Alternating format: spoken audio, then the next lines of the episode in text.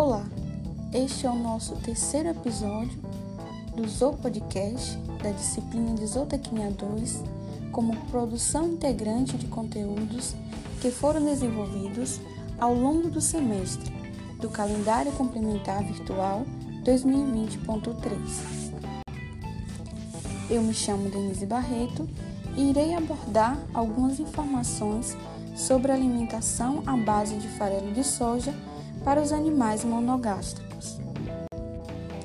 Bem, sabemos que atualmente o Brasil encontra-se no topo da produção e exportação mundial de soja, sendo que a cadeia de produção avícola e sunícola são os grandes consumidores do farelo, aportando cerca de dois terços da produção mundial. Assumindo-se que os animais consomem nas dietas, em média, um percentual de 20% de farelo de soja, cerca de 104 milhões de toneladas de farelo são necessários à produção animal mundial. A soja é a fonte proteica mais utilizada, pois apresenta quase 50% de teores de proteínas, portanto, é o componente mais caro da ração.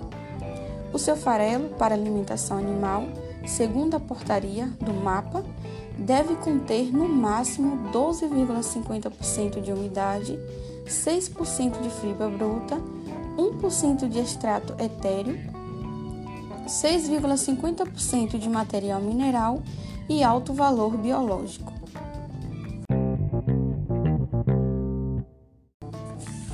A maior participação da soja na nutrição de frangos ocorre na forma de farelo que pode ser obtido com ou sem a casca, e é o resultado do processo de moagem dos grãos para extração do óleo de soja. A indústria de soja pode produzir três tipos de farelo de soja, com base no teor de proteína bruta. O farelo de soja com 44% de proteína bruta, ele é obtido pela adição de casca de soja, proveniente da fabricação do farelo de soja com 48% de proteína bruta, que é descascado antes da extração do óleo. Também existe o farelo de soja com 46% de proteína bruta, no qual a quantidade de casca já se encontra no grão.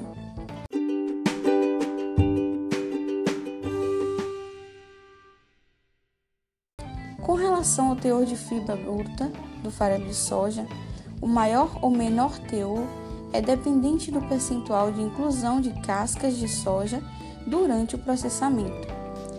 A soja integral, devido às suas características nutritivas e qualidade proteica, aliada à alta concentração energética, em torno de 22 a 24% de extrato e energia metabolizável, superior ao farelo de soja, apresenta vantagem em rações de frangos de corte. Assim, a soja integral passou a ser utilizada como importante matéria-prima na formulação de rações para aves.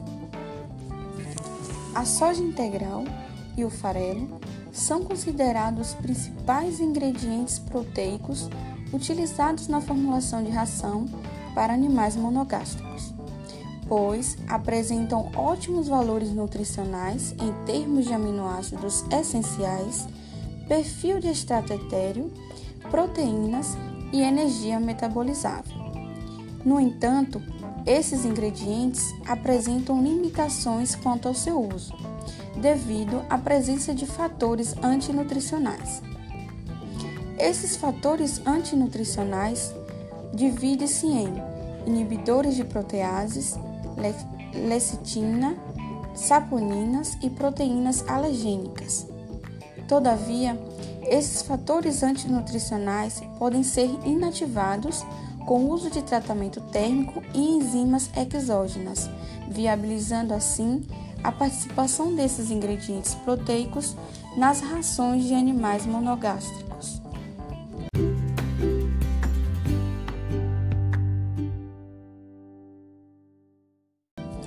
Na alimentação de suínos, o farelo de soja e o milho chega a compor grande parte das rações desses animais.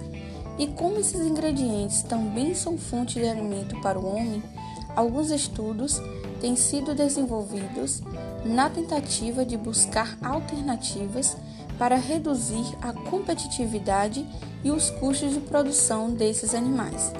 Tem-se estudado alimentos que possam substituir, parcial ou totalmente, o farelo de soja sem causar prejuízos aos animais.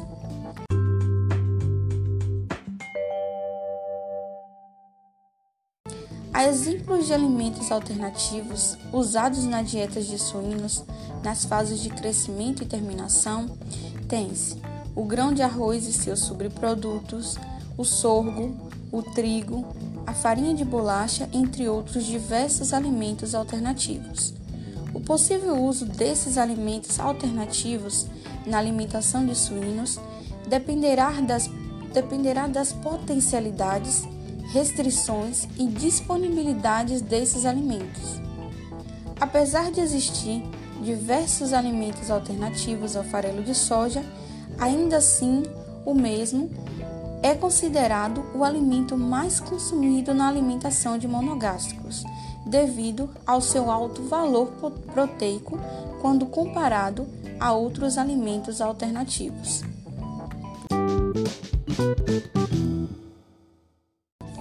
Você acabou de ouvir o terceiro episódio do Zoo Podcast da equipe 2. Obrigada e até a próxima.